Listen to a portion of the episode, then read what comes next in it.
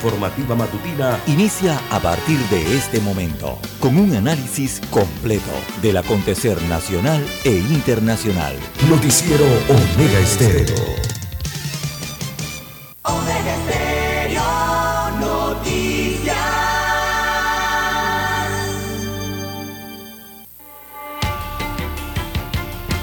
A continuación, los titulares, con los hechos que son noticias hoy.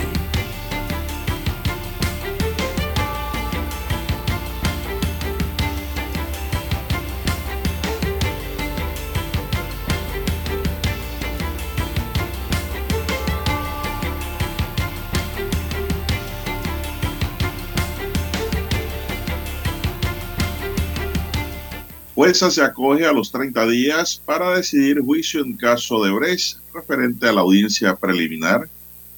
La jornada de este miércoles concluyó con los alegatos de dos defensores y la respuesta de la Fiscalía a los incidentes presentados. Ministerio de la Presidencia sustenta presupuesto para el año 2023 y rinde informe detallado sobre partida discrecional. También la falta de presupuesto, la defensa del ministro del MOB a la deteriorada red vial. Consejo de Gabinete autoriza presentar a la Asamblea proyecto que crea Dirección Nacional de Control de Alimentos y Vigilancia Veterinaria. Copa Airline cancela vuelos debido a las condiciones climáticas extremas del huracán Ian. También para hoy, señoras y señores, tenemos Colombia celebra la despenalización del aborto y recuerda que persisten las barreras. Eh, nombramiento de magistrados en el limbo. No se ha dicho nada al respecto. También el centro hospitalario de David abre sus puertas. Otros titulares para la fecha. Un muerto y tres heridos dejó ataque de bala en Torrijos Carter. También hubo tres ahogados ayer, incluyendo un miembro de la Policía Nacional. Aún no hay pistas sobre Adelín. Hoy cumple 17 días de desaparecida. Y también hay una persona con cuatro días desaparecido y su auto lo hallaron quemado. Amigos y amigas, estos son solamente titulares. En breve regresaremos con los detalles de estas y otras noticias. Estos fueron nuestros titulares de hoy. En breve regresamos. Desde el dominante Cerro Azul, Omega Estéreo cubre las provincias de Panamá, Colón, Darién, Panamá Oeste y las playas en los 107.3. Continúa desde el majestuoso Cerro Canajagua en los 107.5, cubriendo todas las provincias centrales hasta el imponente volcán Barú en los 107.3 para las provincias de Chiriquí, Bocas del Toro y Veraguas. Omega Estéreo para todo Panamá.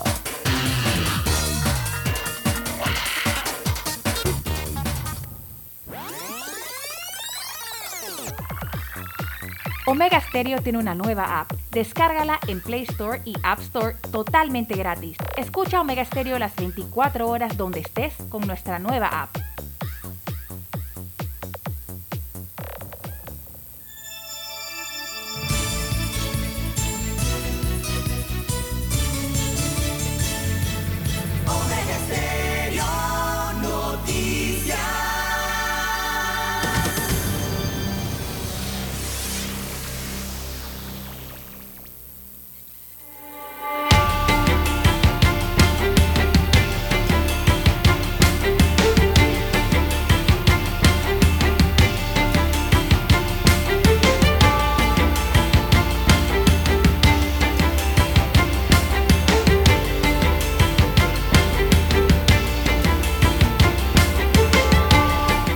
Amigos y amigas, muy buenos días. Hoy es jueves 29 de septiembre del año 2022. Se acaba el mes. Ya queda nada más un día. Y entrará el mes de octubre. Bueno, ese es el mes de la llovedera, como se ha conocido tradicionalmente en Panamá. Octubre, el último mes donde llueve más. Pero con el cambio climático, las lluvias se extienden ahora hasta el mes de noviembre. En el tablero de controles está Daniel Arauz Pinto. En la mesa informativa le saludamos. César Lara. Y Juan de Dios Hernández Sanjur. Amigos y amigas, muy buenos días. Bienvenidos a este espacio informativo. Gracias por acompañarnos, gracias por esperarnos, gracias por estar siempre con nosotros. Así que hoy iniciamos esta jornada dándole gracias a Dios como todos los días con fe y devoción por esa oportunidad que nos regala de poder compartir una nueva mañana y llegar hacia sus hogares, acompañarles en sus puestos de trabajo para aquellos que están entrando y para los que están saliendo y los que están trabajando también conduciendo esta hora por equipo y motivo ya en la calle. Gracias por permitirnos acompañarle a todos estos conductores que van en la avenida, en la calle, en el tranque ya, cada día.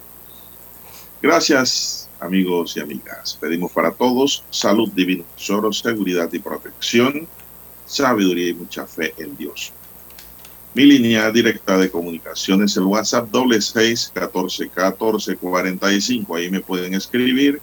en mi línea directa de WhatsApp, doble seis catorce catorce cuarenta y cinco. Don César Lara está en redes sociales. Don César, ¿cuál es su cuenta?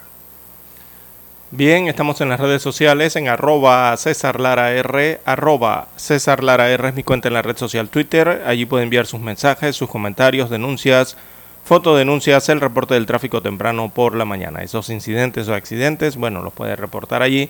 Sirven de información al resto de los conductores.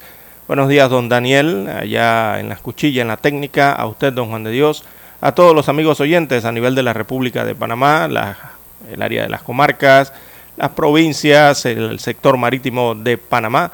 Eh, ahí hay dos señales que cubren todo el territorio nacional. También los que ya están en omegaestereo.com, la cobertura es a nivel mundial. Los que ya han activado su aplicación de Omega Stereo, si no la tiene, bueno, usted la puede descargar desde su tienda Android o iOS para su dispositivo móvil o su celular. Y también los buenos días a los amigos oyentes que ya se encuentran en el canal 856 de Tigo, televisión pagada por cable a nivel nacional. ¿Cómo amanece para hoy, don Juan de Dios, 29 de septiembre? Muy bien, gracias. Espero que ustedes estén bien también. Ya Dani está más recuperado. Lo vemos más dinámico. Bien, don César, vamos a entrar en materia informativa de inmediato.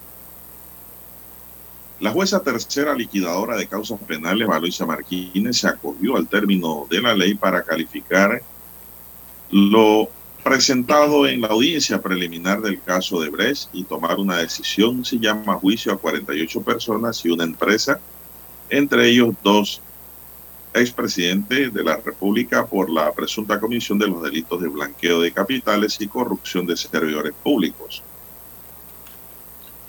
La jornada de este miércoles estuvo conformada por los dos últimos alegatos de la defensa del exministro de Economía, Fran de Lima, y el exdiputado Jorge Alberto Rosas.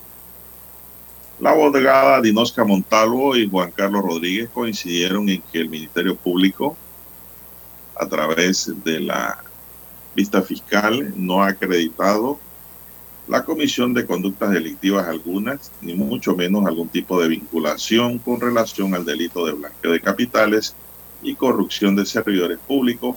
Por lo tanto, solicitaron a la juez un sobrecimiento definitivo y levantamiento de los cargos.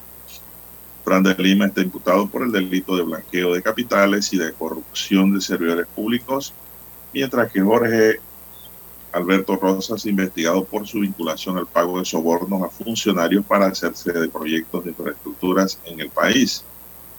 Montalvo, representante legal del exministro de Economía, explicó que su cliente ejerció el cargo de 2011 a 2014, pero durante ese periodo hubo otro ministro y que Fran de Lima le comunicó al Ministerio Público que el proceso de indagatoria, que la mayoría de los contratos que fueron asignados a Odebrecht fueron adjudicados en una gestión donde ya no era ministro de Economía y Finanzas. Si la teoría del Ministerio Público es cierta y Fran de Lima tiene alguna vinculación para hablar de un posible delito de corrupción de servidores públicos, no se tendría que tener a un solo ministro de Estado, sino a dos porque no se puede partir el tiempo, no se puede sacar con pinzas a quien sí, a quien no, y someter todo a un proceso penal, aclaró. Montalvo criticó que si se habla de delitos de blanqueo de capitales, ¿por qué es que no, esto, no están los bancos? Tomando en cuenta que se habla de cifras multimillonarias y de sobornos que se dieron desde Brasil, así como de diferentes países, incluyendo Panamá. Aquí en Panamá se ha querido decir que fueron funcionarios, empresas y panameños los que estaban dentro de una estructura criminal de blanqueo de capitales. Todo esto se dio así porque era el sistema financiero, no podía recibir el daño colateral aun cuando allí estaban y lo vimos todo el tiempo, detalló la abogada. También pues se dio se dieron esos alegatos y al finalizar la audiencia, la fiscal Ruth Morcillo indicó que la Fiscalía Especial Anticorrupción está satisfecha por haber llevado este caso tan complejo de seis años de investigación y que haya podido culminar con audiencia preliminar, lo que va a permitir el llamamiento a juicio y la siguiente etapa, que es la responsabilidad penal de, cada uno de los implicados. Estamos confiados en la investigación sólida con informes financieros y la trazabilidad de las cuentas que no pudieron ser desvirtuadas por la defensa, señaló la fiscal al concluir. Así 30 días, pero en realidad a veces toman más de los 30 días. Sí, ya en el caso de Brecht. salir en 30 días.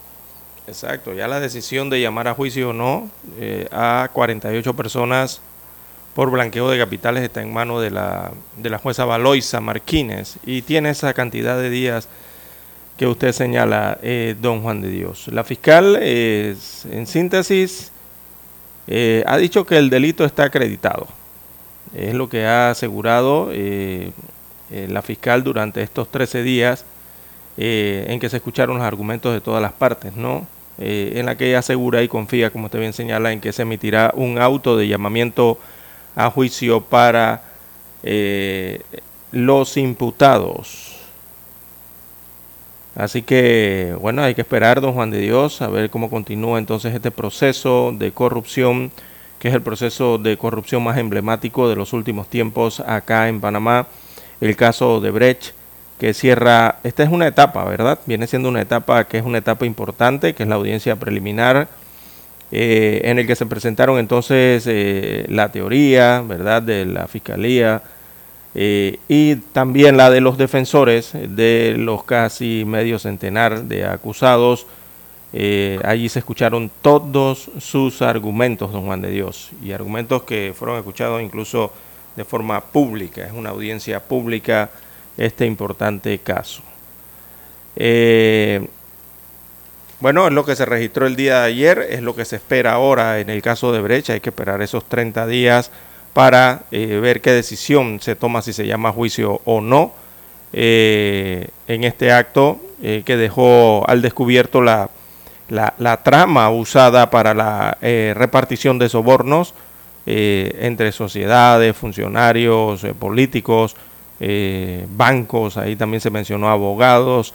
Eh, se utilizó mucho la palabra testaferros también en todos esos alegatos, eh, y los abogados de los acusados eh, por esta presunta comisión de delitos, recordemos, basaron siempre su defensa principalmente en tres aspectos, que fueron la, prescripción del hecho punible, se marcaron mucho en eso en, estos 13 días, eh, la calificación de las pruebas eh, por parte del Ministerio Público, ahí atacaron mucho los abogados defensores, y la eh, algunos señalaban que había una persecución política, es una palabra favorita, ¿no? En medio de estos casos tan polémicos.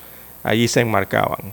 Eh, así que tuvieron que, eh, también salió a relucir entonces las conocidas estrategias que ya el, país ha visto en otros juicios distintos, que era, son estas que se utilizan para tratar de esquivar a la justicia, ¿no?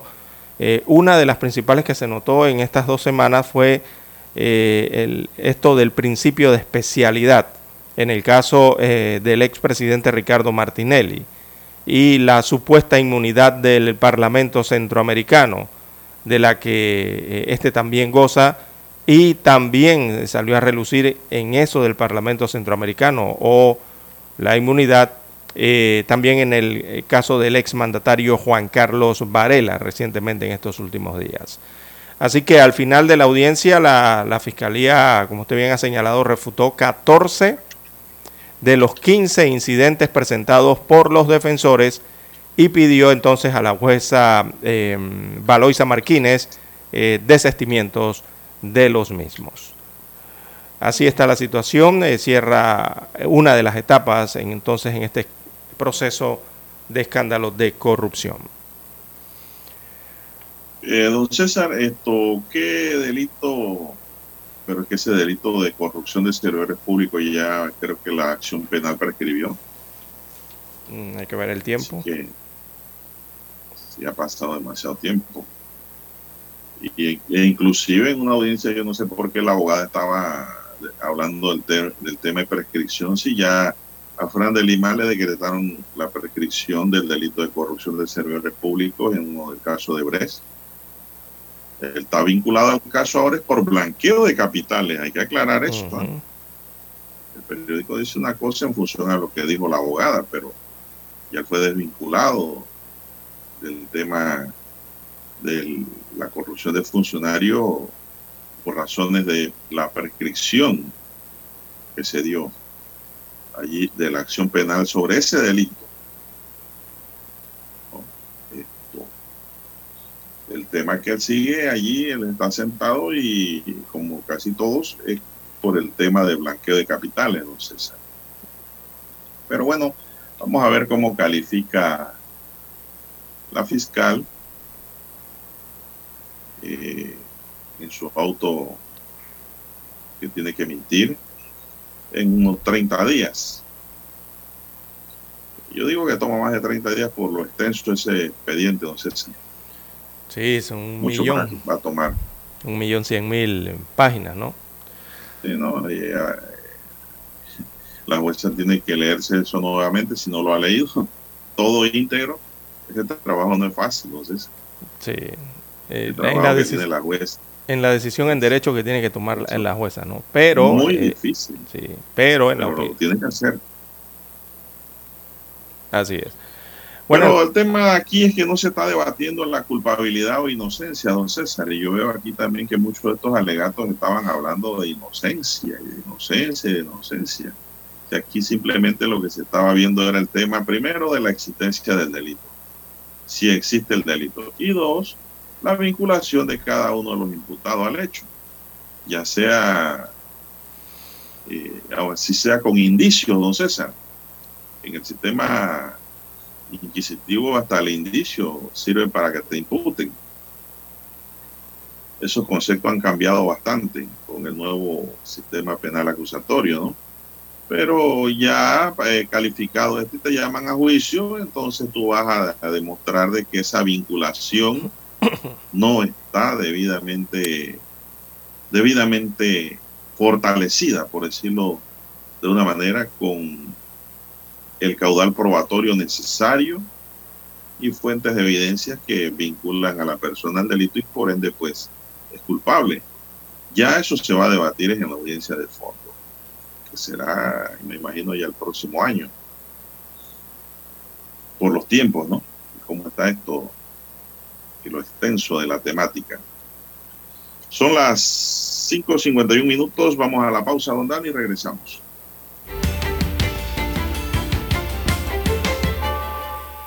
La mejor franja informativa matutina está en los 107.3 FM de Omega Estéreo. 5.30 AM. Noticiero Omega Estéreo. Presenta los hechos nacionales e internacionales más relevantes del día. 7.30 AM. Infoanálisis. Con entrevistas y análisis con los personajes que son noticia. De 8 y 30 a 9 y 30 de la mañana. Sin rodeos. Con Álvaro Alvarado. De lunes a viernes por Omega Estéreo. En centrales telefónicas, la casa del teléfono es tu mejor opción. Te asesoramos y ofrecemos buena atención. Con años de experiencia, trabajando para ti. La casa del teléfono, ubicados en Via Brasil y Vista Hermosa. La casa del teléfono, líder en telecomunicaciones. La casa del teléfono, distribuidores de Panasonic. Ven a visitarnos. La casa del teléfono. 229-0465 lsdtcorp.com Distribuidor autorizado Panasonic. Para anunciarse en Omega Estéreo, marque el 269-2237. Con mucho gusto le brindaremos una atención profesional y personalizada. Su publicidad en Omega Estéreo. La escucharán de costa a costa y frontera a frontera. Contáctenos 269-2237. Gracias. Omega Stereo tiene una nueva app. Descárgala en Play Store y App Store totalmente gratis. Escucha Omega Stereo las 24 horas donde estés con nuestra aplicación totalmente nueva. Noticiero Omega Estéreo.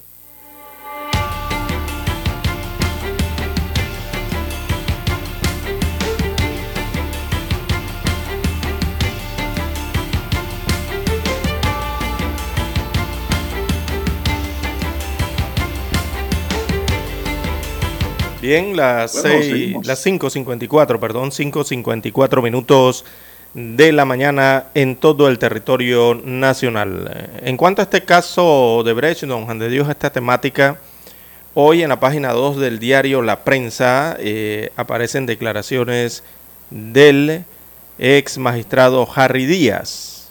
Eh, en esta fase de alegatos, varios de los 50 defensores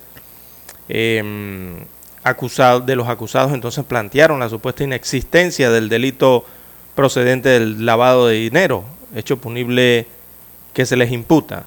Eh, eh, un alegato que de acuerdo eh, con el ex magistrado Harry Díaz, para él, él lo considera inverosímil esta situación, ¿no? de estos alegatos.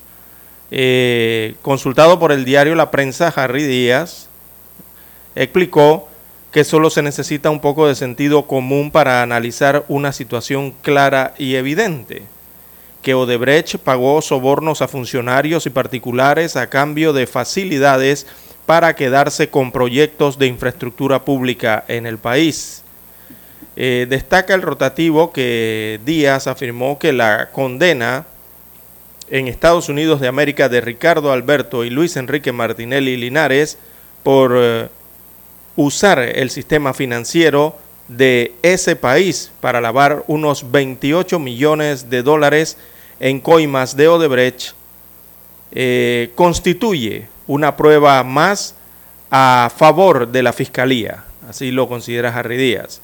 El blanqueo de capitales no es más que tratar de hacer ver que fondos provenientes de actividades ilícitas son lícitos, dijo, y explicó que el reconocer el uso del sistema bancario estadounidense para tal fin, hubo una confesión que los fondos recibidos eh, de Odebrecht eran coimas. Así que el ex magistrado también valoró las confesiones de los ex ejecutivos de la propia empresa que eh, de paso acordó pagar a esta empresa 220 millones de dólares a Panamá en concepto de multa. Tratar de decir que no existe delito procedente es tildar de ignorante a la ciudadanía ya que la propia empresa reconoció que pagó coimas en Panamá, añadió el ex magistrado Harry Díaz. Parte de las declaraciones que recoge hoy el diario La Prensa de eh, abogados también eh, opinando sobre este caso y analizando este caso de Odebrecht en Panamá. Bueno, eso es lo que se ha dado, bueno, es la opinión del ex magistrado, ¿no? Claro, el delito precedente de la confesión que hubo allí. Es un caso complejo, don César. ¿ah? Es muy complejo este tema. Son las 5.57 minutos, avanza la mañana. Buenos días, Panamá. Un sujeto fue ejecutado y encontrado en una quebrada que pasa tras la gran estación en el límite entre Pueblo Nuevo y San Miguelito. La persona de tez blanca tenía ataduras en pies y manos, así como cortes en piernas y brazos. La víctima vestía un boxer negro y suéter blanco. Los bomberos procedieron a extraer el cadáver del agua. La fiscalía tenía el reporte de una persona desaparecida. No se sabe todavía, dice ciencia cierta de quién se trata la persona. Ayer dijeron en la televisión, don César, que era una mujer. Hoy veo en el periódico que dice que todavía no saben, no se ha definido qué era, quién era la persona, si era hombre o mujer. El cadáver de la víctima, de la cual también se desconoce su identidad, fue ubicado, dice, por una persona sin techo que dice que bajó a la quebrada, presuntamente luego de sentir el mal olor y visualizar una gran cantidad de moscas que volaban sobre esa área. Era un indigente. Una gran cantidad de personas que se encontraban en la estación del metro para tomar el tren quedaron sorprendidos al enterarse de que a la orilla de la quebrada había un cuerpo de una persona. La persona sin techo fue el que informó a la policía. Desde lo alto, lo curioso, los curiosos alcanzaban a ver una pierna que lo que parecía ser un pantaloncillo de color negro. Se desconocía si su cuerpo estaba completo porque estaba sumergido. Al lugar se presentó la Policía Nacional, quienes colocaron una cinta amarilla que los curiosos no intentaron, para que no intentaran bajar hasta la quebrada. Muchos querían bajar con sus celulares como si fueran periodistas, don César, y filmar pero no se lo permitieron. Personal de criminalística y peritos del Instituto de Medicina Legal se presentaron a la escena para el levantamiento del cuerpo. Luego de más de dos horas de reportar este hallazgo, el cuerpo eh, finalmente cerca de las 8 de la noche, eh, el personal de búsqueda y rescate del SINAPRO lo extrajo de la quebrada y pues así fue levantado por el Instituto de Medicina Legal y Ciencia Forense. También se ha informado de que hay un informe de persona desaparecida y dice hoy crítica libre, porque ese es el diario que estoy leyendo, y se presume, dice el tabloide, que es la víctima encontrada en la quebrada, don César. Acuérdense que hay una persona desaparecida que le quemaron el pick-up, creo que fue parece ser dice el periódico que es esa. Bueno, hoy se sabrá. Lo cierto es que hay una persona ahí encontrada sin vida. sí, y, están sucediendo cosas increíbles que antes no veíamos. Pues la conducta, pues en este país la conducta criminal ha ido cambiando, pero, pero la política criminal se ha mantenido congelada no ha cambiado tampoco al ritmo de esos cambios que se han dado en la sociedad. Bien amigos y amigas, vamos a hacer una pausa ahora para escuchar nuestro himno nacional.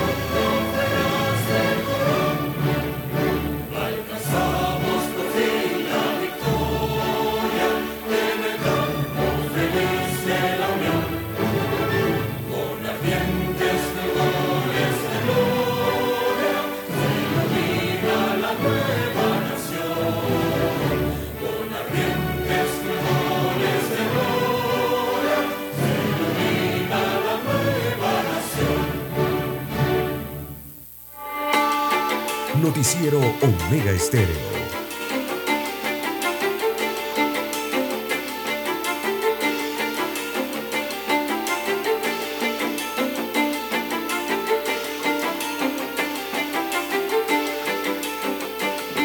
Bien, Seguimos, don César. ¿ah? 6-4, 6-4 minutos de la mañana en todo el territorio nacional. Bueno, como usted señalaba, en, en el día, en el transcurso de hoy se dictaminará si se trataba de un hombre o una mujer. Este cadáver que fue encontrado, hallado, en, eh, lo hallaron en el río, en un río en San Miguelito. Pero don Juan de Dios, como usted bien... que colinda con Daniel. Eh, sí, cerca de, de su residencia. Eh, pero don Juan de Dios es que eh, es que está, como decimos en buen panameño, está fea la cosa. Porque también en San Miguelito, eh, eh, hace unas horas atrás, eh, en menos, precisamente, en menos de media hora, dos hombres fueron asesinados también a tiros en el distrito de San Miguelito. Eh, y eso aumenta la cifra a 54 crímenes en lo que va de este año en ese sector de la República de Panamá, en este distrito de la provincia de Panamá. Eh, uno de los crímenes, recordemos, se registró en la 9 de enero y el otro asesinato se registró en Torrijos Carter. Eh, eso ocurrió en recientes horas eh, y eh, está sangriento, don Juan de Dios, lastimosamente hay que decirlo así, este corregimiento. Allí estos dos hombres fueron asesinados a tiros en diferentes sectores en un lapso de media hora. El primer crimen se registró en el sector número 14 en la 9 de enero, eso queda en el corregimiento de Amelia Denis de Icaza. Allí fue encontrado por vecinos eh, del lugar un hombre sobre un charco de sangre con un tiro en la cabeza. La víctima vestía un suéter color negro, pantalón corto y su rostro estaba eh, cubierto por un pasamontaña de color negro, que fue lo que llamó la atención, don Juan de Dios. Eh, eh, este cadáver lo encontraron encapuchado. Algo raro, ¿no? Y parece que iba encapuchado y lo acribillaron, da la, da la impresión. Pero las investigaciones dirán qué ocurrió. Las versiones extraoficiales indican que sujetos desconocidos lo llevaron hasta ese lugar y estando allí eh, le disparan en la cabeza a la víctima. La víctima no era del sector.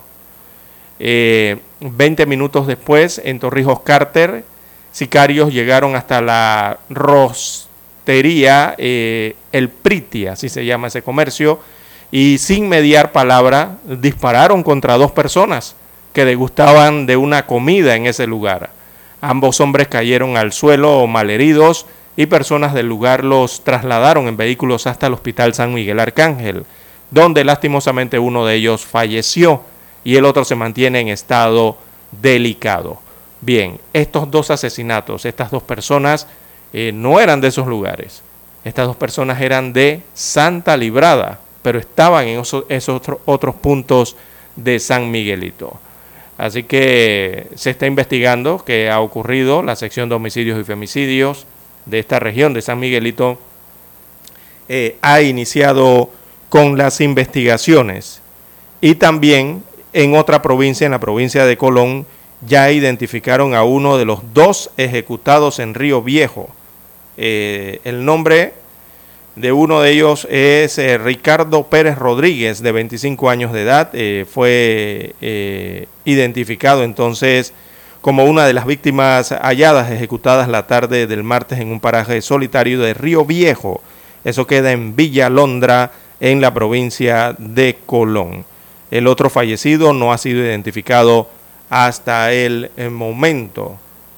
bueno, con balas en la cabeza también, don Juan de Dios, fueron encontrados.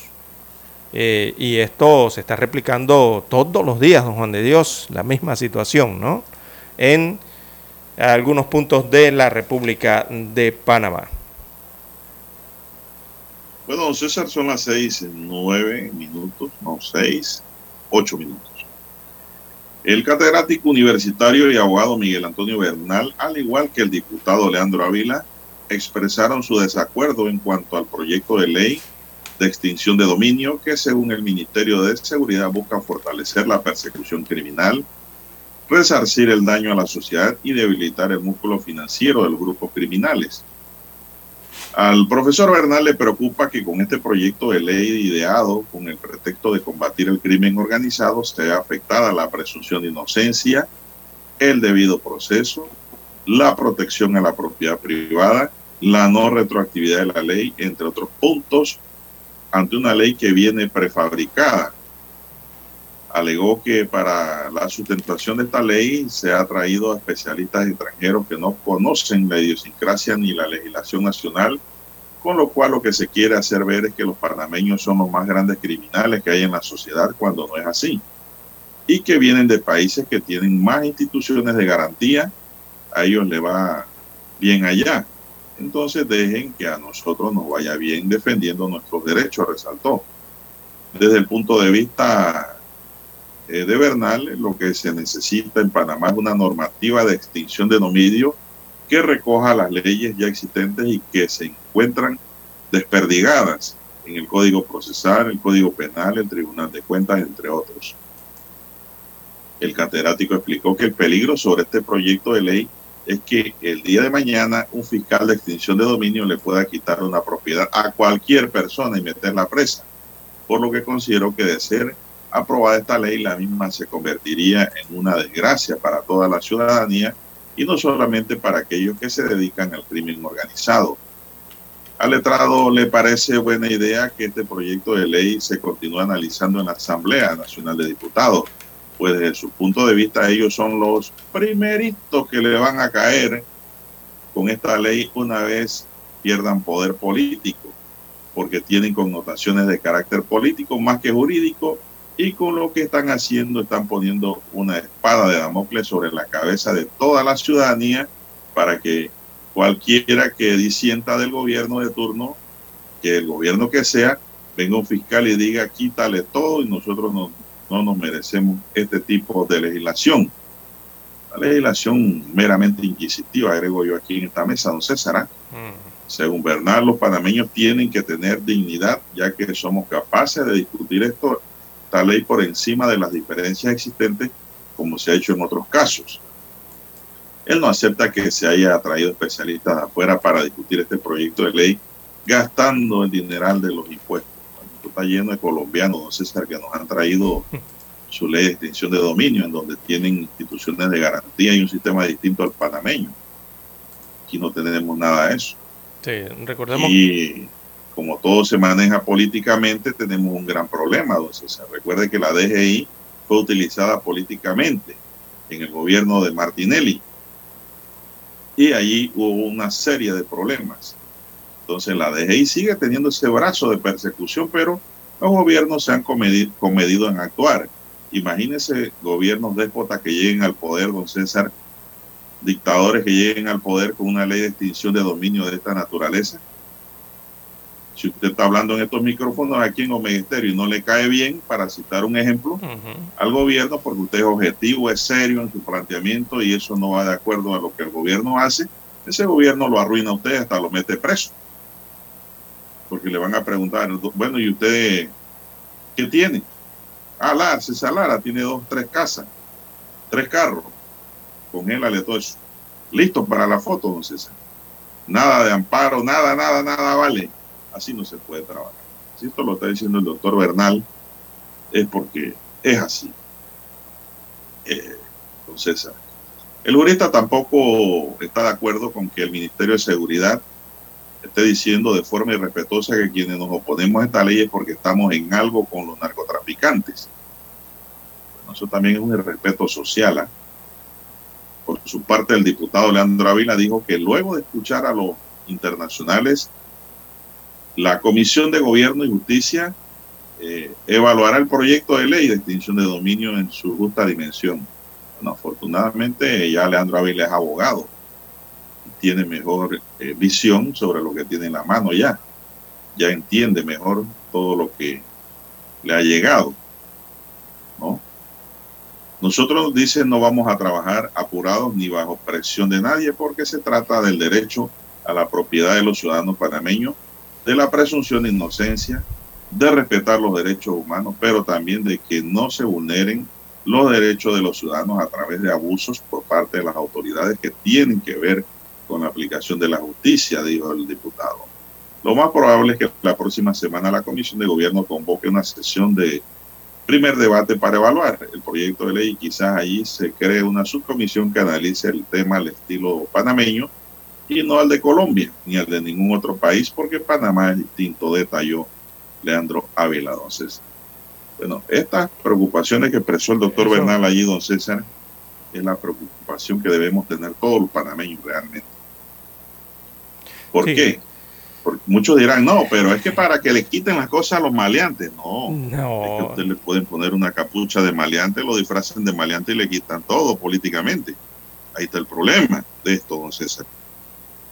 Esto hay que tener mucho cuidado. Hay que Debe hacer tener- una ley, pero al estilo, al- con nuestro propio estilo, con nuestra idiosincrasia, don César. Claro que hace falta una ley, pero no una ley enlatada como la que nos ha llegado. Sí, el, el detalle con esto, don Juan de Dios, es que eh, la propia Asamblea Nacional de Panamá designó, eh, eh, se fueron, se fueron varios, perdón, diputados, Claro. incluido el presidente, el diputado presidente de la Asamblea No, Nacional, hacerlo. Se fueron a Colombia, don Juan de Dios, un grupo importante, a que allá le explicaran, ah, bueno, a que eso ocurrió hace unos meses atrás, a que allá Bueno, eso no lo critico porque les eso es explicaran qué era la ley de extinción de dominio, según la, la- la experiencia que ha tenido la República de Colombia con estos temas, ¿no? Eh, y básicamente eh, es que les dijeran cómo era, su- cómo era esa ley y cómo era, el, eh, era allá. Lo que pasa es que acá en Panamá estos abogados, Bernal también y el otro que comenta en la nota, eh, tienen razón de lo que están diciendo, porque esta ley requiere de un estudio, eh, debe incluir un estudio profundo de todos los temas eh, que son fundamentales. Hay elementos que son necesarios para crear leyes adecuadas y sobre todo en esta ley de extinción de dominio por el riesgo que usted está señalando también, eh, don Juan de Dios. Así que eso debe ser analizado con calma, eh, sin apresuramiento eh, y tratando de ver todas las aristas que hay o existen para aprobar una ley adecuada, adecuada con las leyes y adecuada con la constitución. Bueno, César, hay gente que ha hecho su trabajo y ha hecho su riqueza y lo que tiene a base de esfuerzo, grano a grano, ¿no? Y después el problema es que surja un problema con una fiscalía y diga que todo eso es mal habido. Es el balance que, tiene que haber ahí. el esfuerzo sudado y trabajado por usted en una vida. Por el simple hecho, por ejemplo, que usted no tenga las declaraciones de renta al día, usted no puede justificar lo que tiene. Ahí hay un problema, mire. Hay gente que usted le ve una, unas mansiones de don César pero esas mansiones eran unas casitas cuando las compraron, unas casitas baratas. Y esa gente bloque a bloque, por ejemplo, fue haciendo su casa, fue ampliando, trabajando duro, esposo y esposa, y familia entera, y los hijos después, y fueron acrecentando, haciendo, cuando usted va a ver, esa familia tiene una linda mansión. Y el que no sabe la historia pasa por allí y la ve y dice, oye, qué mafioso vive aquí qué político vive aquí.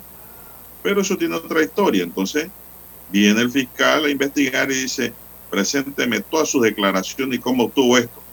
Usted lo hizo dólar a dólar, don César. Entonces, dicen, esto está raro. Usted está sospechoso e implicado, le vamos a extinguir esta propiedad. Eso es un ejemplo doméstico de lo que puede pasar para que la población comprenda para que entienda bien de qué se trata el tema. Tiene que haber un equilibrio. no queremos que ocurra de esa manera. Claro. queremos que le quiten los bienes a los maleantes, claro, a los ladrones, a los narcos. Pero, eh, don César, esto es un problema muy grave. Sí, muy grave. La extinción, de, eh, la extinción de dominio, como usted bien señala, para recuperar lo robado eh, por los corruptos, pero tiene que haber un equilibrio en lo que se va a hacer, en lo que se va a crear. El nombre lo dice, extinción exterminación. Extinción significa exterminación. Y, hay, y esto va contra un dicho jurídico, don César, de justicia, que dice que es preferible tener un maleante en la calle que un inocente en la cárcel.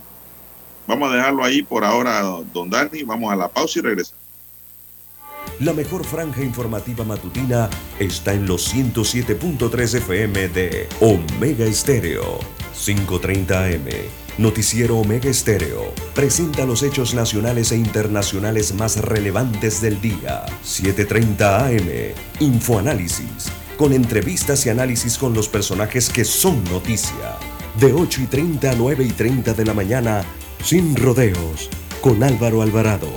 De lunes a viernes. Por Omega Estéreo.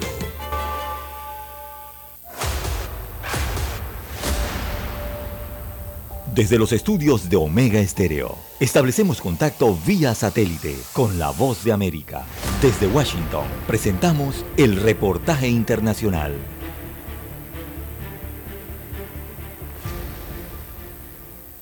La llegada de los peritos de Colombia para apoyar en la investigación del caso del femicidio de la abogada María Belén Bernal podría revelar nuevas pistas y es clave para garantizar una investigación objetiva y transparente, como ha señalado la Fiscalía de Ecuador. Elizabeth Otavalo, madre de María Belén, menciona. Esos expertos que se solicitaron por medio de Fiscalía y ponerme en contacto para tratar de ver las estrategias que no tengo confianza en lo absoluto en la policía. La protesta de la ciudadanía por este asesinato y las voces que piden justicia ha despertado suspicacias sobre la investigación, ya que la policía está involucrada. Por esto es importante el apoyo internacional en la investigación. El nuevo ministro del Interior, Juan Zapata, se ha comprometido a dar con los culpables y propone inclusive una veeduría ciudadana para lograr resultados. Tiene que también tener una veeduría y una vigilancia ciudadana.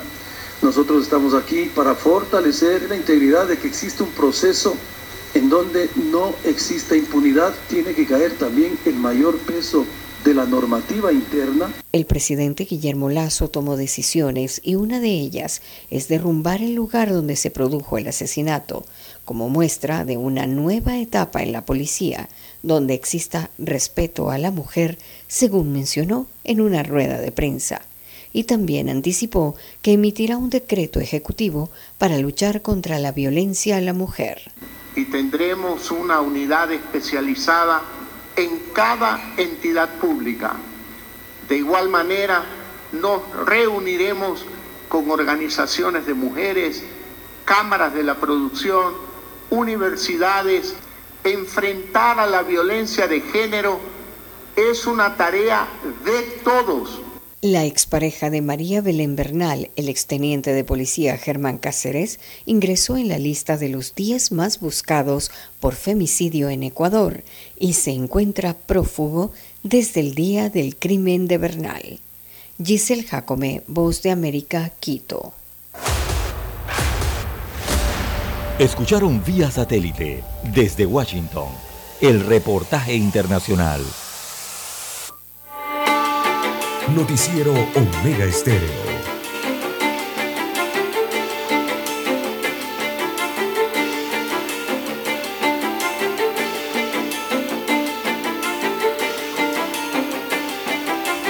Bien, don César, oiga, me escribe un oyente aquí al WhatsApp, don César, y me pregunta que por qué a los candidatos a magistrados del, tribu del, sí, del tribunal, digamos, único superior, o sea, el órgano judicial, la máxima corporación de justicia, no ha dicho nada si va a hacer las, eh, las entrevistas a los candidatos de manera pública, candidatos a magistrados del Tribunal Electoral, porque recordemos que le corresponde al órgano judicial designar eh, el reemplazo del magistrado Araúz. Y pues me preguntan si eso se va a hacer así o no. Y también los, me dice aquí, eh, ¿por qué no, no se publican los currículos de cada uno de los participantes, don César? Que sería interesante, ¿no? Ahí hay gente con buen currículo. Yo quisiera, y usted quisiera, y todo el mundo ver los currículos de los eh, candidatos a magistrado del Tribunal Electoral. Creo que eso lo deberían hacer por transparencia, don César. Sí. Y, también para que la población evalúe, porque aquí todo debe ser público ya. Esto no es un secreto. Desde el momento en que se postulan, ellos se vuelven personas públicas, don César. Y eso me parece que debe aparecer en la web del órgano judicial, los currículos de cada uno de los aspirantes. Yo comparto la preocupación de este oyente. Y dos, que las entrevistas que se vayan a hacer, que las hagan públicas también, así como se hace para los magistrados del, del órgano judicial, ¿no? Que ahí las entrevistas son públicas y televisadas, don César. Cada uno expone públicamente su respuesta a las preguntas del comisionado. En este caso es el órgano judicial y lo deberían hacer de esa forma también, para que haya transparencia y no nos pongan ahí gallos tapados, no César. O nos saquen un magistrado debajo de la manga. Así Espero que no sea así. ¿ah? Bueno, lo que ha hecho el órgano judicial... La eh, nueva presidenta de la Corte. Sí, lo único que le he escuchado de esta selección, don Juan de Dios, eh, y lo que ha hecho el órgano judicial es hacer la convocatoria. Pero en el proceso yo no he escuchado que vayan a existir eh, entrevistas públicas, eh, que se vayan a divulgar eh, currículums. Debería ser, mire. bueno, sí. Y con más razón, porque es un magistrado de la democracia. A la hora de definir el, próximo magistrado, ¿no? No le he escuchado y hasta el momento no he recibido información alguna que diga que eso pueda ser así. escuchar a los postulados, en este caso, ¿no? Eh, principales por estos términos de minutos que les dan, como se, se, han hecho en otras ocasiones y han hecho otros órganos del Estado al momento de designar o, ser entrevistados, ¿no?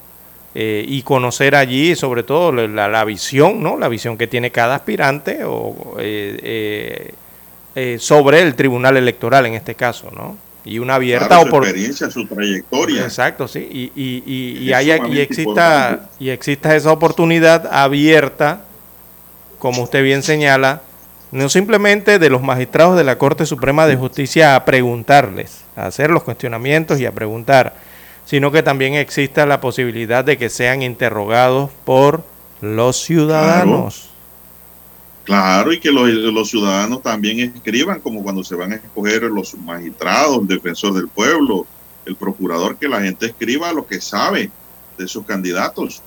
Eso también es importante, que puede ser en pro o puede ser en contra. pero eso es parte de la democracia, parte de la transparencia, don César, y creo que debería ser así. ¿Por qué? Porque un magistrado del Tribunal Electoral no es menos que un magistrado de la Corte Suprema de Justicia, no es menos que un magistrado del Tribunal de Cuentas. La norma y la Constitución y la ley dice que tienen las mismas prerrogativas.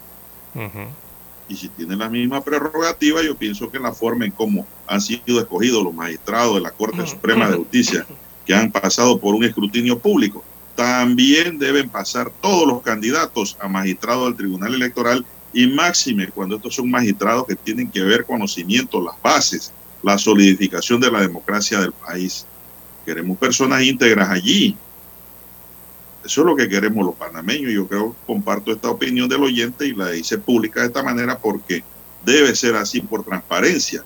El órgano judicial. Sí, están a tiempo todavía. Ya la próxima semana o como sea, cualquier día de esto, antes de que llegue el momento, hacer las entrevistas públicas aunque sea eh, 15 minutos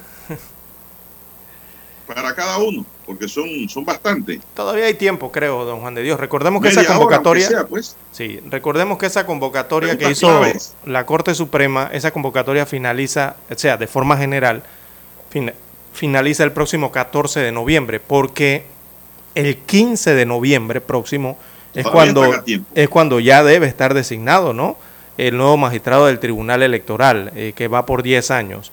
Eh, tienen tiempo todavía, don Juan de Dios, eh, todo el mes de octubre y casi una semana más, por lo menos, del mes de noviembre.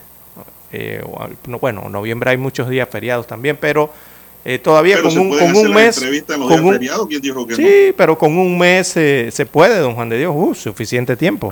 Son como 50 nada más, ¿no? se puede entrevistar hasta sábado y domingo, como hacía don Rigoberto González y su comisión para los magistrados de la Corte. Pero el detalle en esto es que la convocatoria que hizo pública la Corte Suprema de Justicia nada más convocó para seleccionar al próximo magistrado. En esa convocatoria no dicen que va a haber entrevistas, ni que el público le puede preguntar, ni nada de esto. Pero lo pueden hacer. Lo pueden hacer y el que no quiere ser entrevistado, que desista, pues ya el desistimiento es la fórmula de terminar un proceso del que usted quiera. Y listo, el que quiere someterse al escrutinio, a la pregunta y a la publicidad, que siga y aspire, porque es su derecho. Vamos a la pausa, don Dani, para escuchar el periódico. Para anunciarse en Omega Estéreo, marque el 269-2237 con mucho gusto le brindaremos una atención profesional y personalizada. Su publicidad en Omega Estéreo. La escucharán de costa a costa y frontera a frontera. Contáctenos 269-2237. Gracias. 730 AM Infoanálisis, con entrevistas y análisis con los personajes que son noticia. La mejor franja informativa matutina está en los 107.3 FM de Omega Estéreo, cadena nacional. Desde los estudios de Omega Estéreo, establecemos contacto vía satélite con la voz de América. Desde Washington, presentamos el reportaje internacional.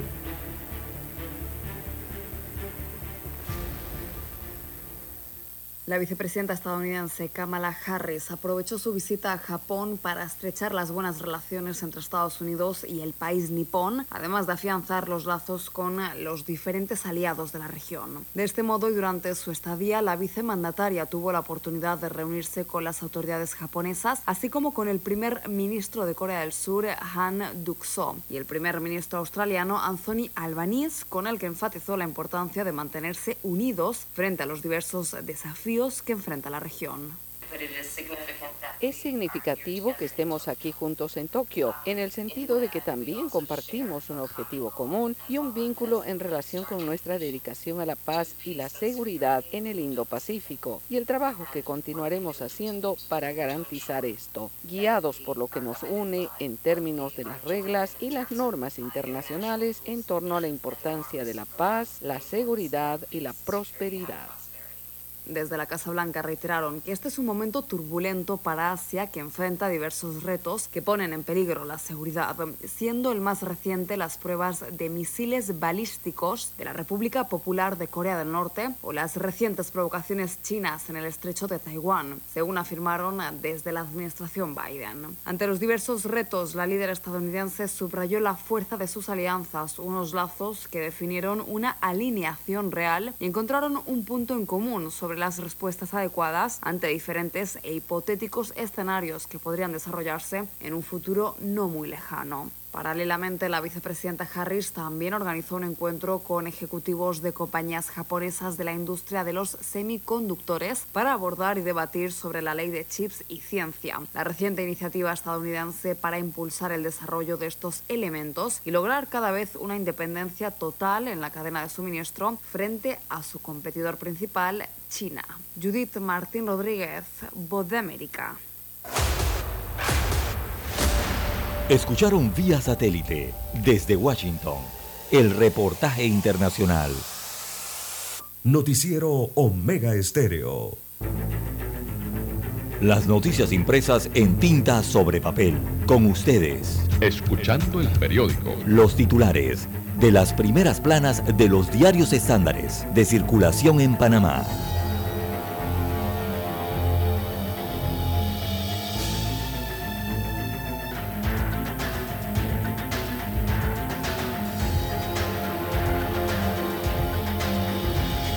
Bien, amigos oyentes, el diario La Prensa titula para este jueves 29 de septiembre del año 2022, Caja de Ahorros eh, beneficia a Bagatrac. Destaca la información de portada de la prensa que el Banco de la Familia Panameña emitió dos carteras, eh, perdón, dos cartas, en este caso, dos cartas de intención de financiamiento para la empresa Confesa de pago de coimas en el caso Blue Apple a forma de pregunta hace la prensa, fue un error eh, de debida diligencia del banco al aprobar los trámites. Bueno, eh, tiene un amplio reportaje en la página 6A respecto a esta temática. También toca el caso de Brecht, la prensa en portada dice que cierra una etapa del emblemático escándalo de corrupción. Eh, esto con la audiencia preliminar. Así que la audiencia preliminar del caso de Brecht terminó ayer miércoles con el anuncio de la jueza Valoisa Marquínez de acogerse al término que le permite la ley, que son 30 días, eh, para eh, decidir si llama a juicio o no a los 50 implicados. En el texto también aparecen declaraciones del ex magistrado Harry Díaz, que tildó de inverosímil el argumento de los abogados defensores sobre la inexistencia del delito procedente del lavado de dinero o al lavado de dinero. También para hoy el diario La Prensa destaca Asamblea Nacional hace consultas sobre la extinción de dominio. Así que el presidente de la Comisión de Gobierno, Justicia y Asuntos Constitucionales de la Asamblea Nacional, Leandro Ávila, se comprometió a debatir próximamente el proyecto de ley 625 que adopta la legislación de extinción de dominio para el país. También para hoy la prensa titula 57% de encuestados está a favor del cannabis medicinal. Bueno, hay una encuesta interesante, un estudio interesante de la Contraloría General de la República que habla sobre el proyecto de extinción de dominio. Eh, también habla esa encuesta de la percepción de los ciudadanos sobre la eutanasia, sobre el uso del cannabis, en este caso medicinal, y también habla del aborto. Ahí le preguntaron a los ciudadanos eh, si estaban de acuerdo o no con ciertas situaciones. Así que se trata de la encuesta de propósitos múltiples, elaborada por la Contraloría General de la República. Esa encuesta reveló que un 57% de los entrevistados está a favor del uso del cannabis con fines medicinales, pero un 88% rechaza que sea utilizado para recreación. Eso en parte de los resultados. También Zona Franca de Barú fue creada hace 21 años y sigue sin tierras. Así que la Zona Franca del Barú en la provincia de Chiriquí, creada en el 2001, no ha podido concretar los planes de construir un parque logístico, un puerto de contenedores y un aeropuerto de carga, porque no se le han cedido los terrenos estatales. También titula la prensa Inequidades eh, del presupuesto, bonanza para la Asamblea Nacional y pobreza para la ciencia a nivel nacional. Bueno, destaca la información eh, que habla sobre los dineros públicos, que mientras el presidente de la Asamblea Nacional, Cristiano Adames, sustentó ayer miércoles, ayer miércoles un presupuesto de 150 millones de dólares dinero que en su mayoría se destinará a planillas de los diputados en un año preelectoral, la comunidad científica solicita mejores fondos para atender las necesidades de las entidades vinculadas a la ciencia y a la tecnología, que es lo que les ha ocurrido. La comunidad científica está pidiendo más presupuesto pero el presupuesto es dirigido hacia otras instituciones. También para hoy en Panorama de la Prensa, Corprensa reestructura su equipo gerencial. Hay cambios internos en el diario La Prensa. También en la sección Vivir Más, Teletón 2030, una maratón de solidaridad. En la sección de deportes, Panamá palpita eliminatoria al Clásico Mundial de Béisbol 2023. Y en la plana de Economía y Finanzas, bueno, desarrollan el reportaje 20.000 asistentes a feria de empleo para solo 3.000 plazas. Y es que el día de ayer continuó esa convocatoria, don Juan de Dios. Miles de personas eh, volvieron a llenar la cuadra entera eh, en donde se ubica el Hotel El Panamá, en donde se estaba realizando una feria de empleos. Bien, amigos oyentes, estos son los principales titulares que muestran portada del diario La Prensa. Pasamos ahora a los títulos que tienen portada la estrella de Panamá. La estrella de Panamá, don Juan de Dios, titula para hoy. Adelante. Dice así, don César, gracias. Caso de Bres, la decisión de llamar a juicio o no a 48 personas por blanqueo de capitales concluyó. A las 11 y 20 de la mañana de ayer concluyó la audiencia preliminar del caso de Bres y la jueza Valoisa Martínez se acogió al término de 30 días para decidir si llama a juicio o no a 48 personas y una empresa por el delito de blanqueo de capitales. Carrizo sustenta presupuesto de presidencia por 213,5 millones de dólares. Encuesta del INEC revela que la mayoría apoya educación sexual. Una encuesta del Instituto Nacional de Estadística y Censo reveló que el 70% de las 30.554 personas entrevistadas apoya la implementación de las guías de educación sexual que impulsa el Ministerio de Educación. La encuesta arrojó que el 76% está en desacuerdo con el aborto además de que no aprueba el matrimonio igualitario, aunque la mayoría está de acuerdo con que la población LGTB tenga los mismos derechos que el resto de la población. También tenemos aquí, amigos y amigas, en los titulares del diario La Estrella, el claro oscuro panorama de Rómulo Rowe en cambio democrático. Rómulo Rook, presidente de Cambio Democrático, define su última estrategia para lograr expulsar a los 15 diputados. El juego está no solo en controlar el colectivo, sino también futuras alianzas. En otros titulares, la memoria de un arquitecto que diseñó la ciudad. Carlos Clemán se apartó desde hace 10 años del mundo arquitectónico su trayectoria incluye el diseño del edificio Atillo, donde opera el municipio de Panamá, y decenas de torres, pero lo que más le gustó fue trazar los planos de una casa, dice. También Dahmer, la historia de dos décadas de asesinatos cometidos por Jeffrey Dahmer.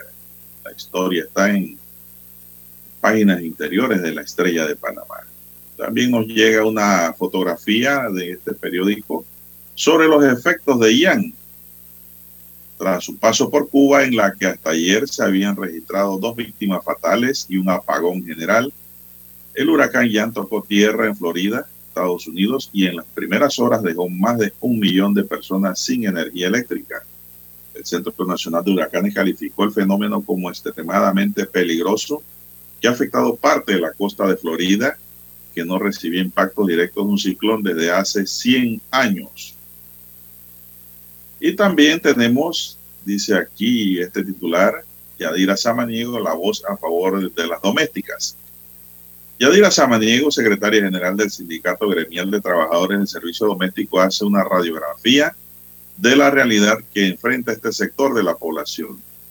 Dice que en el país existen unas 84 mil trabajadoras y un poco más del 1% están protegidas por la seguridad social.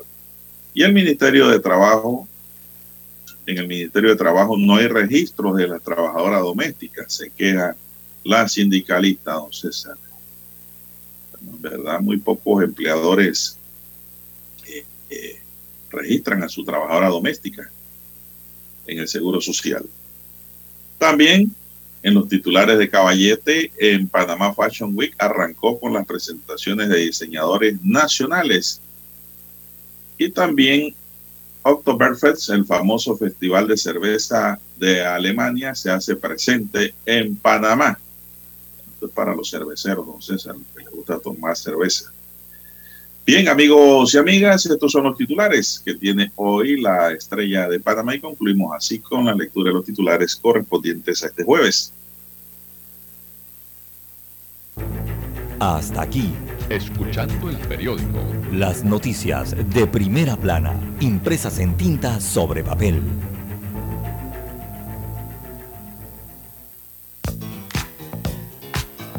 Desde el dominante Cerro Azul en los 107.3. 107.3. Continúa por el majestuoso Cerro Canajagua en los 107.5 para provincias centrales. Hasta el imponente Volcán Barú. Volcán Barú en los 107.3. Transmite Omega Estéreo, cadena nacional simultánea. Noticiero Omega Estéreo. Desde los estudios de Omega Estéreo, establecemos contacto vía satélite con la voz de América. Desde Washington, presentamos el reportaje internacional.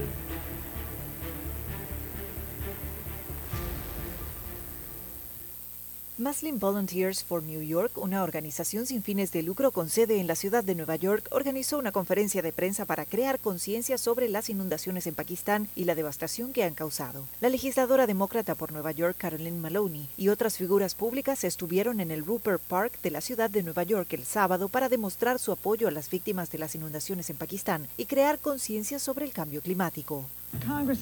El Congreso ha reaccionado. El presidente Biden ha liderado un esfuerzo para asignar más de 100 millones de dólares para ayuda en casos de desastre en Pakistán. Y USAID está liderando un equipo de voluntarios y profesionales que van a Pakistán. Estamos teniendo reuniones comunitarias como esta en todo el país y subrayando que somos un mundo, una tierra, una causa común para combatir el cambio climático. Esta conferencia también está solicitando donaciones que se enviarán a las víctimas de las inundaciones a través de organizaciones benéficas confiables que se dedican al trabajo de socorro en el terreno. Muslim Volunteers for New York, una organización sin fines de lucro con sede en la ciudad de Nueva York, fue coanfitrión de la conferencia de prensa. Pakistán ha sufrido tal devastación, 33 millones de personas están desplazadas. Alrededor de 1.400 han muerto, entre los cuales 400 son niños. Yo mismo tengo dos hijos, así que puedo imaginarme. A medida que aumentan las temperaturas globales, el aire más cálido puede contener más humedad. Eso hace que eventos de lluvia devastadores como el de Pakistán sean más probables. Los activistas climáticos y los legisladores reunidos para el evento advirtieron que si las temperaturas mundiales continúan aumentando, las inundaciones presenciadas en Pakistán serán más comunes, más severas y más generalizadas. Belén Mora, Voz de América, Washington, D.C. Escucharon vía satélite desde Washington el reportaje internacional.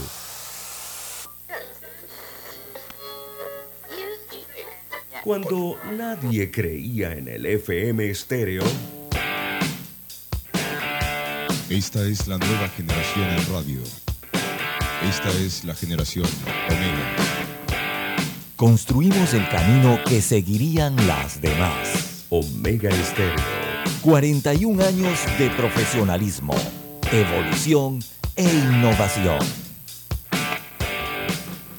Problemas de tierra, reclamos por accidentes, despidos injustificados, reclamos de herencias, sucesiones, daños y perjuicios. Todo problema legal civil, penal y laboral, consulte al 6614-1445. Licenciado Juan de Dios Hernández le atiende. 6614-1445. Con atención en Panamá, Panamá Este, Panamá Oeste, Colón, Coclé, Santiago, Herrera y Los Santos. Anote y consulte 6614-1445. Es momento de adentrarnos al mar de la información. Este es el resultado de nuestra navegación por las noticias internacionales más importantes en este momento.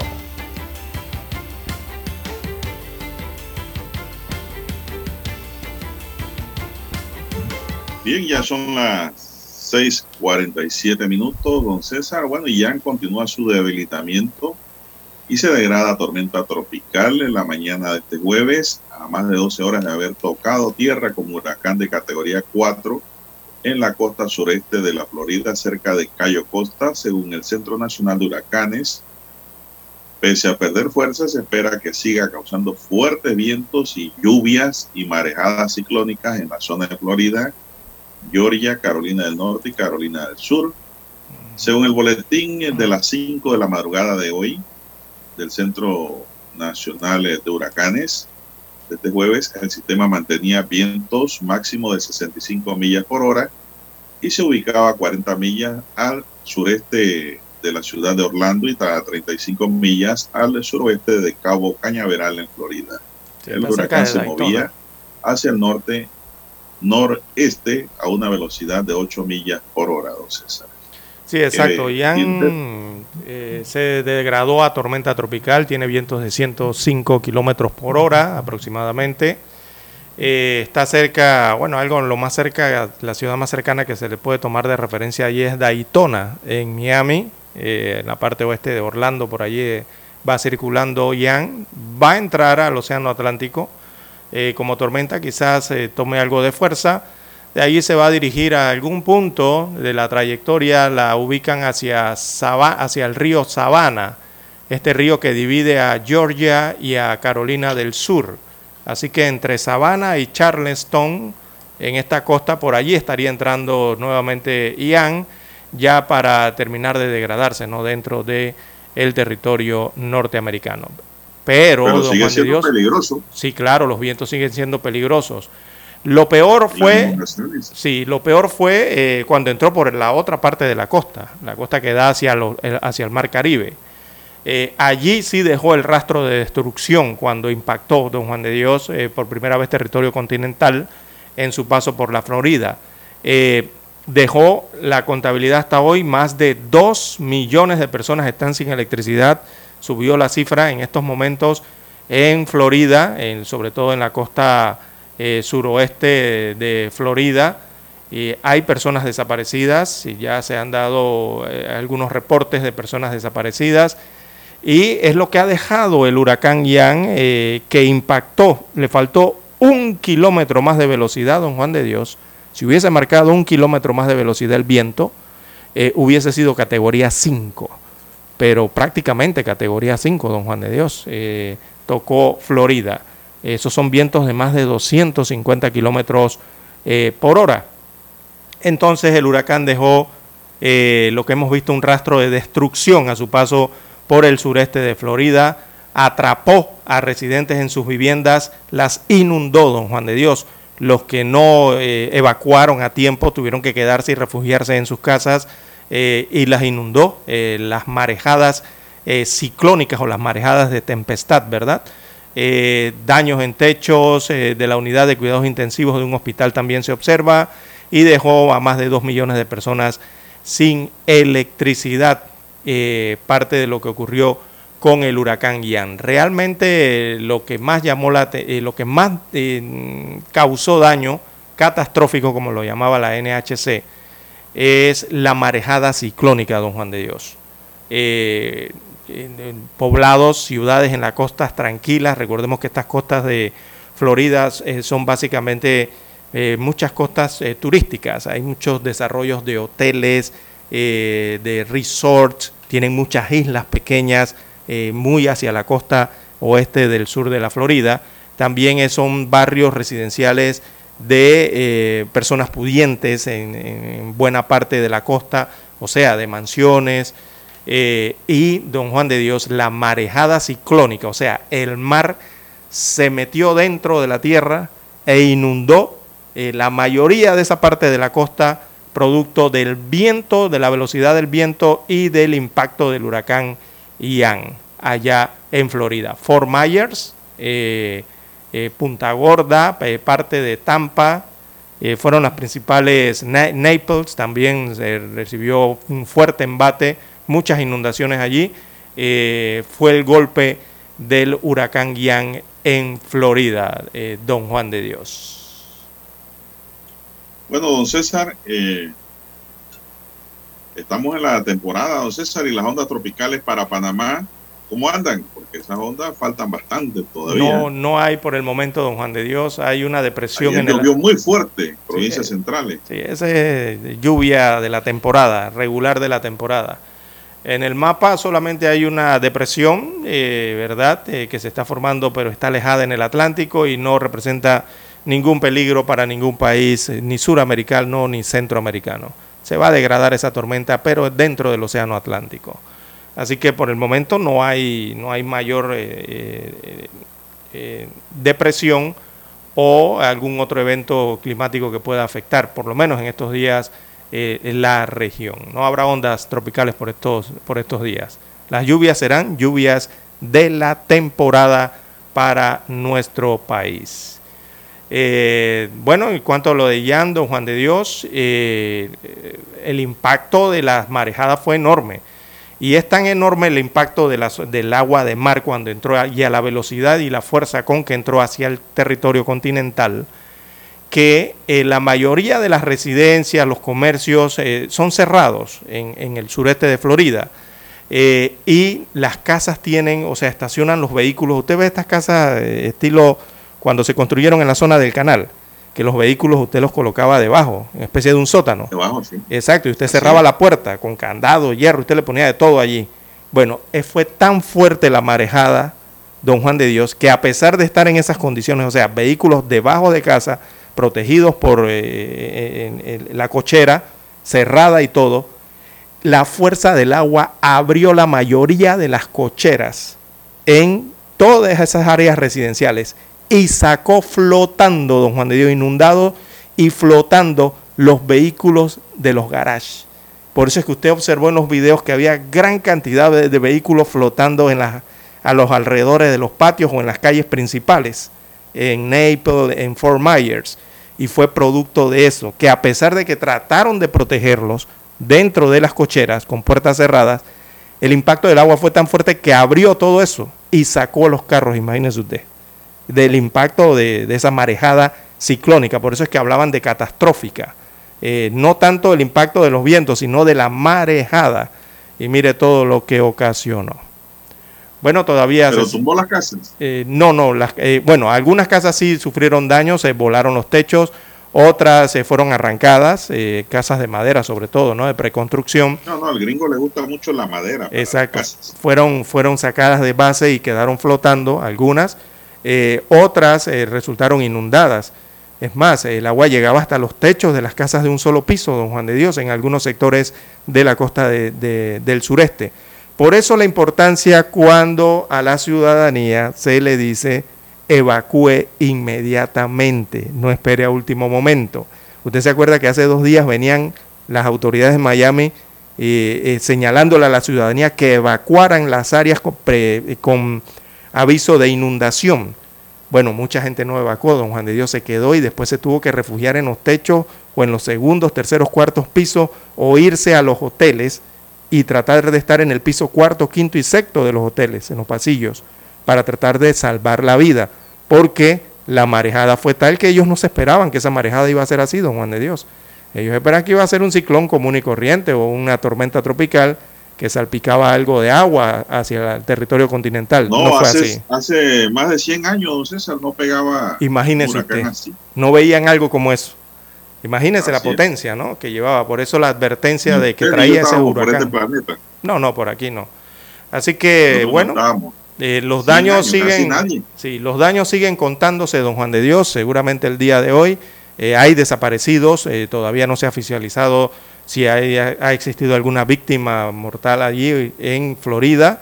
En Cuba sí ya se habló de dos fallecidos, producto del paso de Ian y severas destrucciones también en el área occidental de Empinar del Río, sobre todo, Artemisa, estas partes por allí en Cuba. Y bueno, en Florida están contabilizando en estos momentos, ¿no? viendo eh, la destrucción que dejó este potente huracán. Bueno, César, 23 oficiales de la policía, entre ellos 10 tenientes coroneles, pidieron voluntariamente su retiro del el ejército colombiano, que aclaró que la salida no se produjo por alguna desmotivación derivada de los cambios impulsados por el gobierno para reformar ese cuerpo armado. Un comunicado de la policía detalla que por solicitud propia dejan su cargo 10 tenientes coroneles, un mayor, tres capitanes, siete tenientes y dos subtenientes o sea, pidieron la baja, ¿será? Entonces, la información explicó que 20 oficiales de los que pidieron su retiro tienen entre 20 y 32 años de servicio, lo que le confiere el tiempo suficiente por la ley que les otorga el derecho asignado de retiro, don César. Es decir, van a recibir sus pensiones. La policía igualmente aclaró que teniendo en cuenta la fecha de erradicación de las últimas 23 solicitudes, 11 en junio, 7 en julio y 5 en la primera semana de agosto. No es cierto que el retiro de estos oficiales se haya producido por una desmotivación ocasionada por el gobierno. El fin de semana, el fin de semana pasado, la policía expidió un instructivo en el cual se establecen los nuevos lineamientos para controlar el orden público, particularmente en las manifestaciones. Ah, claro, esto es en la policía, don César, de Colombia. El ejército es otra cosa otro grupo. Igualmente dice la policía que la petición de retiro es un procedimiento normal y que por ello dará trámite a esas solicitudes y recordó que este año se han producido 50 en el mes de enero. Bueno, entonces se retiran, se jubilan, pues, se pensionan. Bien, don Juan de Dios, ya tenemos la señal satélite. Debe ser anticipadamente. Sí, ya tenemos la señal satélite desde Washington, Estados Unidos. Eh, también hay que informar que se registró una cuarta fuga en el gasoducto Nord Stream eh, en el mar Báltico. Esto se complica cada vez más para Europa y para Rusia y también para Estados Unidos, que está involucrado en esta situación. Eh, vamos a la conexión internacional y retornamos.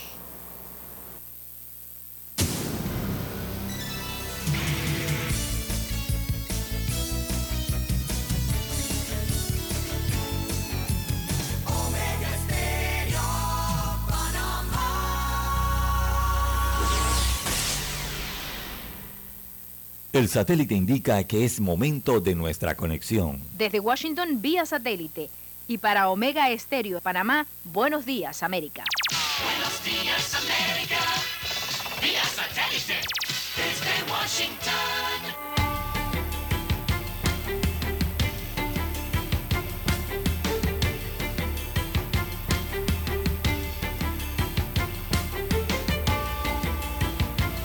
Desde Washington les informa Henry Llanos.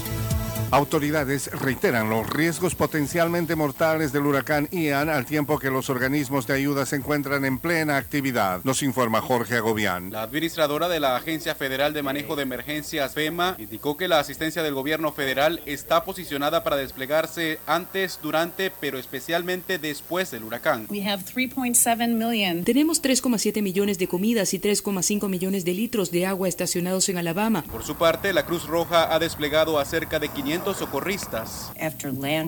Después de que el huracán toque tierra, para finales de este fin de semana se desplegarán más de 2.500 socorristas de la Cruz Roja en Florida y otros estados afectados. Jorge Agobián, Voz de América. El huracán Ian dejó un rastro de destrucción a su paso por el suroeste de Florida, atrapó a residentes en viviendas inundadas, dañó el techo de la unidad de cuidados intensivos de un hospital y dejó a más de 2 millones de personas sin luz. Ian, uno de los huracanes más potentes que ha azotado Estados Unidos, atravesó la península de Florida el miércoles en la noche y amenazaba con provocar inundaciones catastróficas en el interior, según advierte el Centro Nacional de Huracanes. Se espera que Ian emerja sobre las aguas del Océano Atlántico la tarde de este jueves. El temor a represalias ha incrementado la censura y la autocensura en Venezuela, donde la información pública se ha visto vulnerada. Desde Caracas nos informa Carolina Alcalde. El ecosistema venezolano ha profundizado las estrategias de adaptación a un contexto represivo y se ha instrumentalizado el miedo, lo que genera la censura, asegura Marianela Balbi, directora del Instituto Prensa y Sociedad IPIS, organización que trabaja en pro del acceso a la información y la libertad de prensa. Y es ese miedo a expresarse que ha llevado a que justamente se imponga la censura, la autocensura, porque está haciendo efecto esa amenaza latente y permanente de violencia en contra de las voces críticas. Carolina Alcalde, Voz de América, Caracas. Cuba restableció parcialmente el servicio eléctrico el miércoles luego de que el paso del huracán Ian dejara a oscuras la isla completa y devastar el occidente del país. Es la primera vez de que se tenga memoria que la nación caribeña se queda sin energía a todo su largo y ancho. El Ministerio de Energía y Minas anunció el reinicio de la entrega paulatina de luz a tres regiones del país. Durante la noche del martes y la madrugada del miércoles, la isla con 11 millones de habitantes quedó en total oscuridad.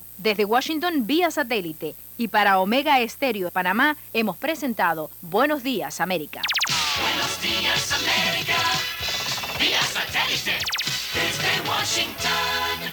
Problemas de tierra, reclamos por accidentes, despidos injustificados, reclamos de herencias, sucesiones, daños y perjuicios. Todo problema legal civil, penal y laboral, consulte al 6614-1445. Licenciado Juan de Dios Hernández le atiende. 6614-1445. Con atención en Panamá, Panamá Este, Panamá Oeste, Colón, Coclé, Santiago, Herrera y Los Santos. Anote y consulte 6614-1445. Noticiero Omega Estéreo.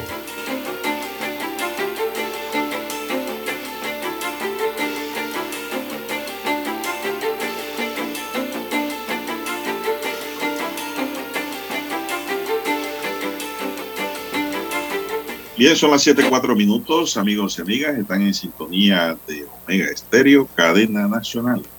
Con su noticiero Omega, el primero con las últimas, un noticiero diferente para gente pensante, gente inteligente. Gracias por escucharnos esta mañana y todos los días, don César. Oiga, me informan, don César, que el doctor Camilo Alain, pues hizo una bonita presentación, por no llamarle pelea, llamarlo de otra manera, por la dirección de la Organización Panamericana de la Salud.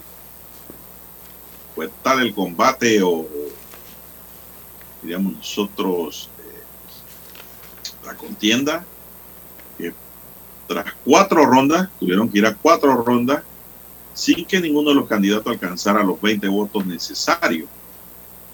Finalmente, pues, eh, el brasileño Jarbas Barbosa derrotó al panameño. Barbosa era subdirector de esa organización desde el año 2018, César. Pero el panameño quedó muy bien en ese en esa elección, don César. Pues, aquí lo Así dijimos, que- tenía la trayectoria necesaria para optar por esa posición también. Son las 7 en 5 minutos. ¿Qué más tenemos? Viendo Juan de Dios, en más informaciones eh, para la mañana de hoy. Bueno, la Contraloría sacó una encuesta, se llama la encuesta, eh, es la encuesta de propósitos múltiples, eh, que incluye consultas sobre eutanasia, consultas sobre el uso del cannabis, consultas sobre el aborto, consultas sobre la educación sexual en las escuelas y consultas sobre la unión entre parejas del mismo sexo. Esta encuesta la hizo el INEC, el Instituto Nacional de Ciencias, perdón, de Estadísticas y Censo de la Contraloría General de la República. Es la primera vez que a través de una encuesta de Contraloría se abordan eh, temas de este nivel, don Juan de Dios. No, no había escuchado antes que tocara temas eh, tan sensitivos como estos. Así que la muestra estadística aleatoria alcanzó los 16.324 hogares o viviendas fueron visitadas, de las cuales 15.332 están ubicadas en áreas urbanas y rurales, 992 en las comarcas indígenas. En total se entrevistó a 30.554 personas. Pero ¿qué arrojó la encuesta, don Juan de Dios? Bueno, la encuesta arrojó que los panameños, uno, rechazan la unión legal de los LGBTIQ o más, reveló parte de esta encuesta. También eh, reveló que rechazan la eutanasia. También una mayoría de esos encuestados dijo no al aborto y también dicen no al cannabis recreativo. Recordemos que en Panamá el uso del cannabis es de uso medicinal. Así que parte de los resultados entonces de esta encuesta interesante en que se hicieron estas preguntas, en las que el 77% eh, respondió que no está de acuerdo con que se legalice la unión entre personas del mismo sexo. Un 13% dijo estar a favor. En cuanto a la pregunta de eh, con que Panamá eh, a las parejas del mismo sexo se les permita la adopción de menores, un 81% de los encuestados dijo estar en contra de que a las parejas del mismo sexo se les permita adoptar menores de edad. Un 11% dijo que estaba a favor.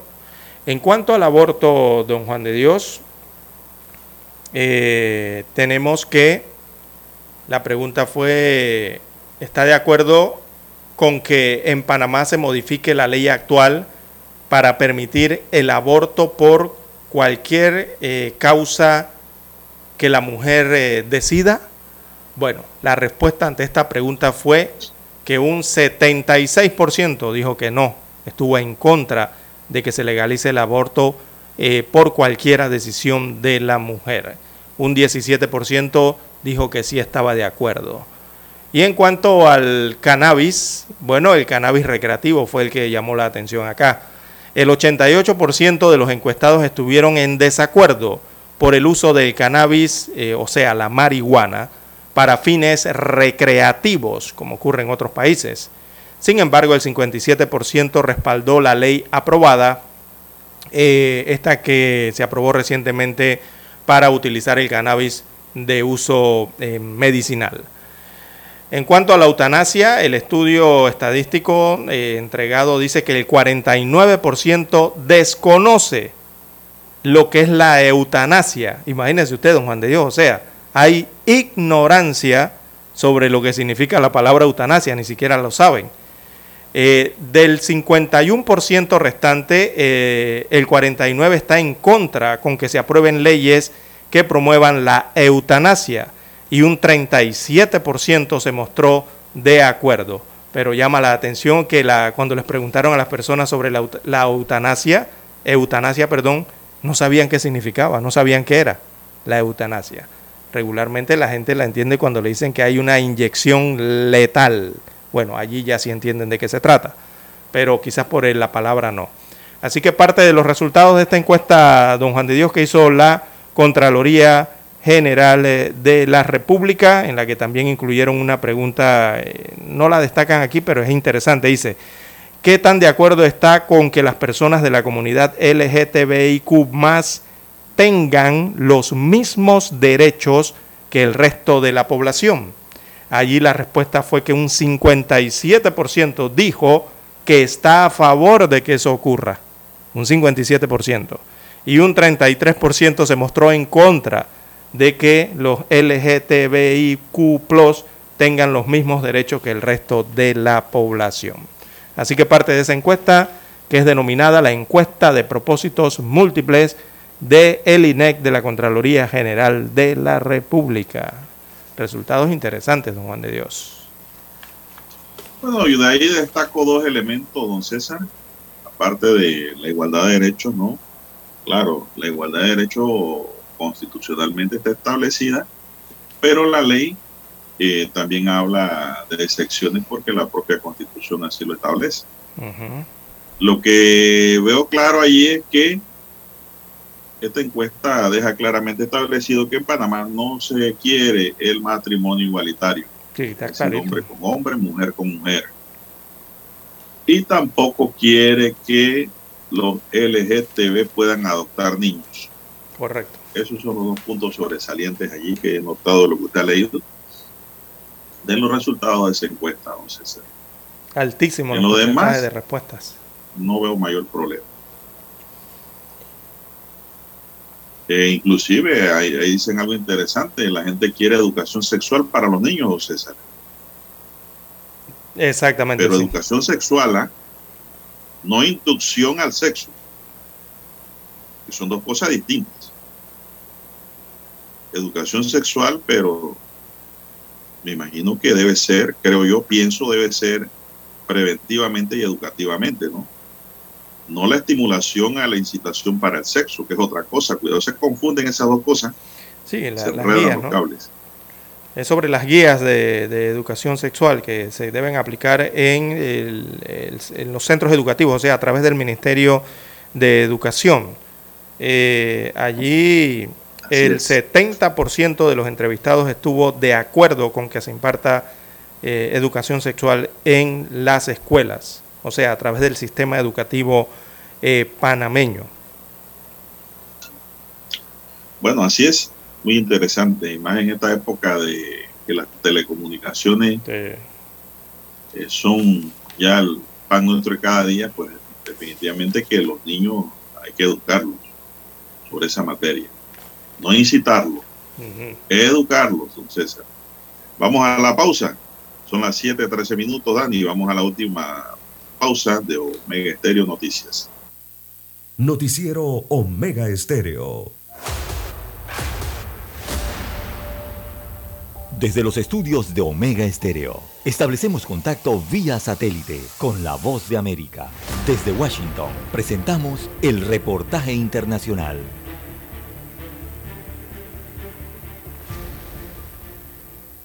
La Comisión Interamericana de Derechos Humanos determinó que en 2009, durante el gobierno de Evo Morales y en el marco del caso denominado terrorismo, hubo ejecuciones extrajudiciales y torturas en el Hotel Las Américas contra cinco miembros de un supuesto grupo armado. El gobierno dio la orden de proceder, según la comisión, en un operativo sin ninguna orden judicial ni fiscal. En este documento que fue revelado por el diario El Deber, la CIDH instó a que los responsables sean procesados y sancionados dentro del territorio boliviano para evitar un juicio internacional. Al respecto, el Procurador General del Estado, Wilfredo Chávez, dijo que el tema está bajo confidencialidad. Este tipo de informes que son eso, no son sentencias, no tiene otra categoría, menos aún de carácter vinculante. Estamos hablando de una investigación que ha hecho la CIDH. No podemos comentar el fondo, es que estamos todavía en un carácter de confidencialidad. En entrevista con La Voz de América, el diputado de la opositora Comunidad Ciudadana, José Manuel Ormachea, anunció que su bancada impulsará un juicio de responsabilidades contra el expresidente Evo Morales por el delito de asesinato, aunque bajo la figura de instigador.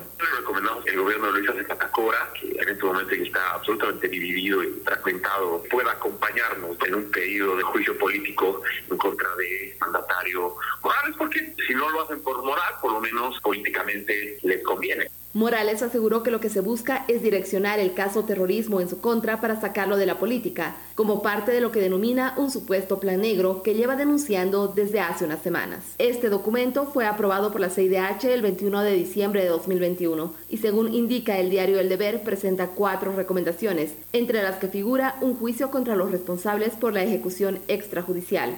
Por lo tanto, el gobierno del presidente Luis Arce tendría en sus manos un juicio en contra del exmandatario y líder de su partido, Evo Morales. Fabiola Chambi, Voz de América, Bolivia. Escucharon vía satélite desde Washington el reportaje internacional. Noticiero Omega Estéreo.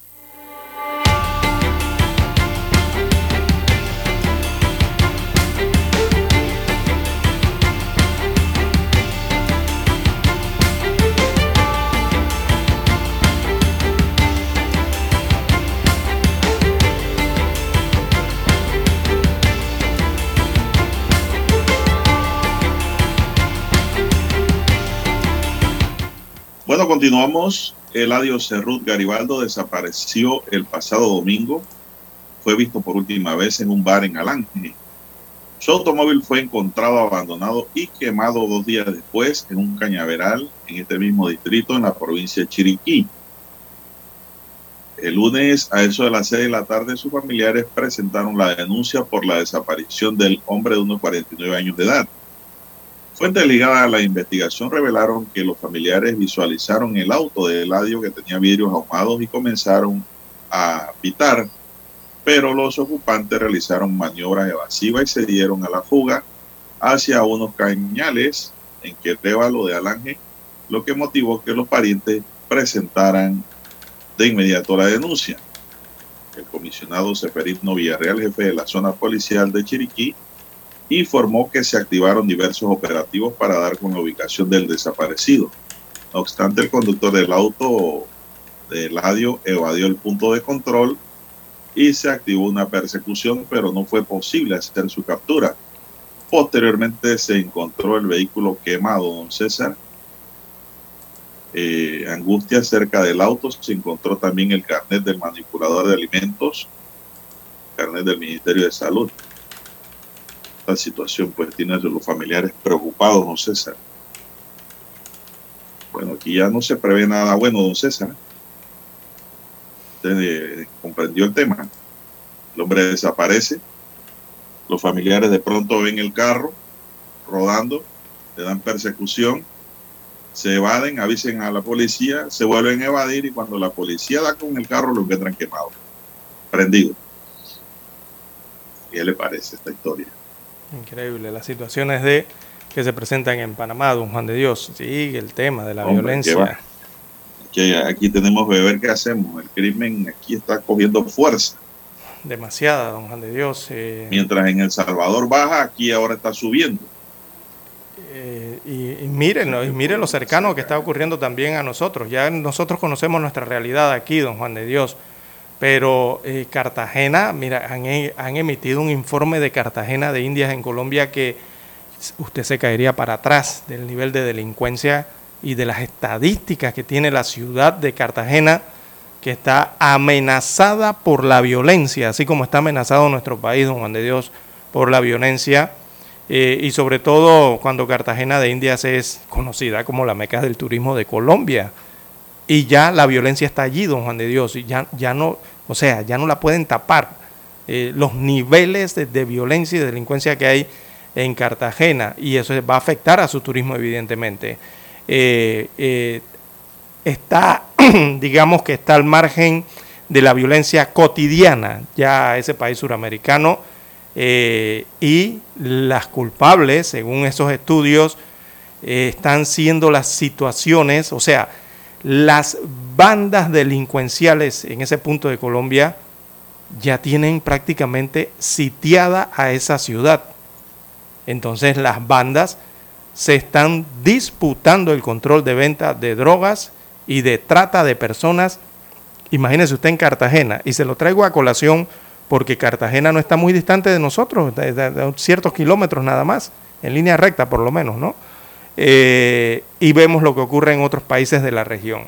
Panamá, eh, lo que estamos viendo es que hay muchas similitudes en el tema de cómo se genera la violencia y la violencia que hay en ciertas ciudades de la República de Panamá, que ya hasta se parecen a estas otras, ¿no? Bien, el ministro de Turismo Iván Esquilsen admitió ante la Comisión de Presupuesto de la Asamblea Nacional sobre al menos un caso en que la empresa está recibiendo incentivos fiscales a pesar de que el gobierno revocó la ley que había ordenado los beneficios. Están hablando de que hay conflicto de intereses en la directiva de la Autoridad de Turismo de Panamá. Otra grave admisión llegó del director general de Frontour, Fernando Fondevila, y es que la Autoridad de Turismo de Panamá ha aprobado contrataciones para concesiones turísticas a empresas propiedad de miembros de la propia junta directiva de la ATP, don César. Estas confesiones ocurrieron ante la presión que hizo el diputado Juan Diego Vázquez en la reciente vista presupuestaria de la Autoridad de Turismo para el año 2023. ¿Por qué el Tucán Country Club sigue recibiendo incentivos fiscales, cuestionó el diputado Vázquez Kilsen, quien respondió, hemos ordenado una investigación interna del caso a la Dirección de Inversiones Turísticas y hemos ordenado una auditoría completa. Según Kilsen, los resultados de la investigación podrán estar listos el próximo mes. Vázquez se mostró preocupado por la situación de, tanto del Tucson Country Club y la del Fair Island afirmando que ese proyecto se trataría más de un desarrollo inmobiliario que turístico y pretende recibir el mismo tipo de incentivo fiscal que causó polémica en el país. Sobre Fair Island, Skilsen sostuvo que ya informaron a la DGI, a la Dirección General de Ingresos, de esta situación. Por otro lado, Fernando Fondevila de Promptura advirtió ante Vázquez que se han dado contrataciones de empresas cuyos dueños o altos ejecutivos son también directivos del ATP. Si ha habido instancias de una empresa con miembros de la junta directiva, esos miembros se abstienen de votar en esa contratación específica, específica respondió Fondevila. ¿Y ustedes creen que esa abstención de votar es suficiente para levantar el conflicto de interés? Cuestionó el diputado Vázquez. El día de mañana, un diputado un miembro del gobierno del partido que se que sea hace eso y lo acaban y hay que acabarlo porque eso no es correcto, dijo el diputado. Entonces, la misma problemática que hay. Mire que esto hasta nos familiariza un poco con el tema de, del otro proyecto que ha sido rechazado ¿no? en la Asamblea Nacional, el, que tiene que ver con los incentivos turísticos. Eh, porque lastimosamente, don Juan de Dios, se utilizan eh, no en el pro en el sentido que todos esperaríamos, sino que dentro de las leyes siempre hay pasillos, ¿verdad? Grises, hasta oscuros. Y esas son las situaciones que hay que revertir y que hay que arreglar en esas leyes, sobre todo las que tienen que ver con incentivos eh, al turismo, porque el problema con estas leyes es que siempre que uno lee estas leyes, don Juan de Dios, que tienen que ver con algo que el gobierno quiera promover, apoyar, incentivar a cierto sector a través de recursos o exoneración de impuestos, tasas, lo que sea, eh, siempre usted se encuentra en un artículo de esas leyes que dice que el que va a recibir el beneficio lo puede transferir. ¿Usted no se ha dado cuenta de eso? Siempre, siempre aparece un, exacto, siempre aparece un artículo que dice algo parecido. O sea que yo puedo acceder al beneficio bajo mi nombre, lo consigo yo primero el beneficio, está eh, registrado a mi nombre, pero a los pocos días, a los pocos meses o a los pocos años, eh, transfiero todos los beneficios a otra persona, a otro tercero, a un cuarta persona, quinta persona, quien sea. Entonces, eh, digo, si yo le voy a dar un beneficio para crear una inversión de lo que sea, turística, comercial, lo que sea, oiga, yo le estoy dando el beneficio a usted para que usted la haga queremos verla cristalizada, concretada. Aquí está el edificio, aquí está el hotel, aquí está el resort, es mío. Estamos promoviendo trabajo, turismo, porque ustedes nos permitieron a través del Estado con incentivos lograr eso. Pero no, las personas lastimosamente muchos llegan, no digo que todos, acceden a los beneficios, pero a los años, a los meses, a los años. ¿Y, dónde está el hotel? ¿Y dónde está el resort? No, pero es que yo no lo he hecho. Pero ¿y dónde está? Y entonces, ¿dónde están los beneficios que te entregamos? Ah, es que los transferí a un tercero. Ah, muy bien. Entonces esas son las cosas que hay que arreglar en el país. Y Juan Diego Vázquez, en ese sentido, eh, ahí lo rozó, lo tocó, ¿no? O, lo dio a entender, por lo menos. No, las observaciones de Vázquez a mí me parecen muy pertinentes y ¿Cómo no? Eh, alguien tiene que decirlo. Y un diputado, pues, independiente que puso el dedo sobre la llaga ese día en la comisión de presupuesto. Así es. Bueno, Bien, son las 7.25 minutos. Bueno, y hablando de la Asamblea Nacional, don Juan de Dios, la Asamblea Nacional ayer pidió 206 millones de dólares como presupuesto para el próximo año. Imagínese usted ya por dónde van. 206 millones de dólares, don Juan de Dios. Eh, precisamente una... Sí, eh, el año pasado le aprobaron 135 millones de dólares y el año anterior a ese le habían aprobado 107 millones de dólares y el año anterior a esos 107 millones de dólares le habían aprobado 97. Imagínense, en menos de tres años, en menos de cuatro años,